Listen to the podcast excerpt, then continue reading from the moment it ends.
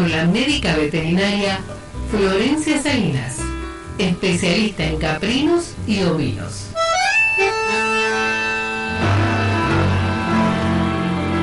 Florencia, buenas tardes, ¿cómo te va? Hola Ignacio, ¿cómo estás? ¿Cómo están todos por ahí? ¿Cómo está el calor allá? Bueno, la verdad que tuvimos unos días de 45 grados a la sombra, que realmente a la siesta parecían 50 fácilmente. Eh, un viento norte caliente bastante intenso, cosa que, nos llamó un poco la atención, pero bueno, ayer fue un poco más eh, caluroso porque no había viento, entonces se sintió mucho más la temperatura y hoy ya tenemos ya un descenso de temperaturas, un día más nublado, con algunas llovinas, que bueno, nos trajo un pequeño alivio, pero estamos con, un calor ya eh, previendo lo que va a ser eh, febrero, enero y febrero. Hablando de calor, eh, ¿qué medidas tenés que tomar para los golpes de calor, en este caso para los corderos, para los cabritos y demás? Bueno, justamente eh, como estamos entrando ya en la época más, más importante, más crucial que, que, es esta etapa ya de verano próximamente, bueno, es algo importante para comentar, no, no menor de, importancia, porque a lo mejor el productor no lo, no lo considera como una opción de pérdidas productivas, pero bueno, hablar del calor también es importante, ya que el calor o los golpes de calor nos traen eh, cuadros importantes de animales eh, caídos, totalmente deshidratados, eh, y no solamente el, cuadro agudo de la enfermedad de un animal que sufre un golpe de calor, sino también ir considerando el estrés que, que sufre el animal, porque también lo sufren al calor igual que nosotros, y que ese estrés me produce mínimas pérdidas productivas diarias. Entonces, eh, es importante que el productor tenga en cuenta lo que siempre hablamos del bienestar del animal. Y sobre todo cuando hablamos de esto en, lo que refiere al calor, me refiero más que nada a lo que es brindarle sombras a los animales, ya sean naturales con los árboles que pueden haber en algunos potreros, que, generalmente se utiliza ahora mucho el, el preservar cierta, cierta cantidad de árboles por potrero y si vamos al caso de que tengamos que ofrecerla en forma artificial, bueno, que sean eh, techos eh, un poco bastante elevados, diría yo, con, materiales que, sean lo menos atérmicos eh, posibles, pero de todas maneras brindarle la sombra. Y si vamos al caso también, eso va de la mano con la alimentación, siempre está muy bien considerado que tengamos en cuenta las mejores horas eh, para salir a hacer un pastoreo, que en este caso van a ser obviamente las primeras horas de la mañana. Entonces de esa manera el animal llega más o menos a las 10 de la mañana, donde se empiezan a sentir los primeros calores, con una panza un poco más llena. Entonces por lo general los rumiantes lo que hacen es buscar o el agua o buscar una sombra eh, y de esa manera empezar a hacer una etapa de rumia, a descansar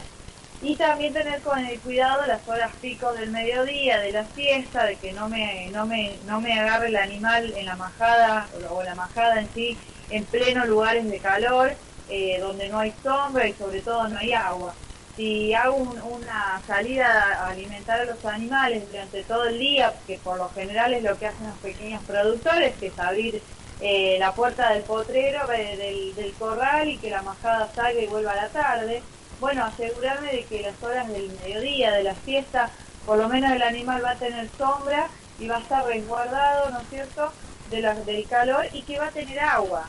Y al hablar del agua hablamos siempre de que el agua sea lo más fresca y limpia posible. Eh, y eso a veces eh, en el interior es, es, bastante complicado. Santiago del Estero es una provincia que está hoy en emergencia hídrica eh, declarada a nivel nacional, es decir, el norte la, sufre muchísimo más a la falta de agua, eh, por lo tanto hoy pedir que un productor tenga una represa o que tenga un lugar donde el animal consuma agua es bastante eh, medio soñado, pero bueno, la idea es tratar de, que cuando llueve podamos recolectar esa, esa agua de lluvia y poder preservarla para nuestros animales cuando pasan estos, estos momentos de sequía, que es, que es fundamental. Y después, eh, sobre todo en lo, que hace respecto a los, a eh, yo calculo que todo productor de ovinos ya sabe que en estos momentos los animales deben estar estilados eh, o por lo menos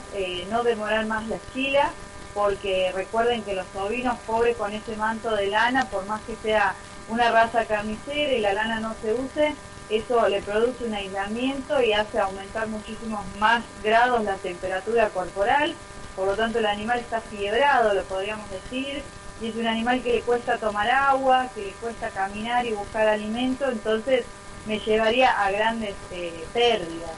Y con respecto a las crías, no hay que dejarlas de lado, las crías eh, hay que recordar que toman absolutamente eh, agua, tanto los cabritos como los corderos,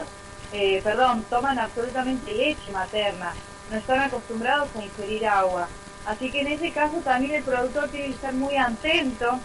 y muchas veces la recomendación mía es eh, que trate de darle más eh, alternativas para tomar más leche, no que a veces el, tipo de, de manejo, a veces que tomen a la mañana y después a la tarde, y bueno, tratar de agregarle una toma más diaria porque evidentemente este animal va a sufrir de deshidratación y lo único que lo va a rehidratar son, eh, es la leche materna porque todavía no, consumen agua. Entonces esos son factores o puntos que no hay que, que no hay que olvidar y que hay que recordárselo al productor porque a lo mejor a veces cuando nosotros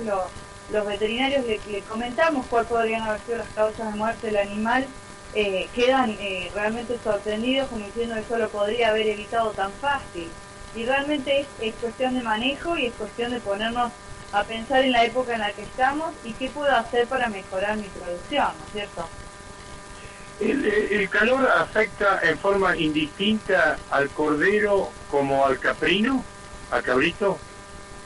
Sí, sí, sí, solamente, eh, eh, indistintamente es afectado, en todas las especies animales son afectadas por el calor. La única diferencia o el agregado que tienen estos, estos ovinos para mí es el efecto de la lana, que eh, esto le permite aislar mucho más la temperatura y si uno toma la temperatura rectal de un caprino y de un ovino, siempre el ovino va a tener la temperatura más alta, justamente por este aislamiento que le hace la, la lana o por más que le dejemos una mínima capa de lana. Entonces mi recomendación es para aquel que es productor de carne, siempre que estile a cero para esta altura, ¿no es cierto? Todo lo que es la, la, esquila de verano, que la, la esquila sea cero, es decir, tratar de dejarle eh, una mínima capa que, bueno, que eso le permitiría a lo mejor eh, sobrellevar alguna baja de temperatura que va a ser este, una vez eh, en el mes a lo mejor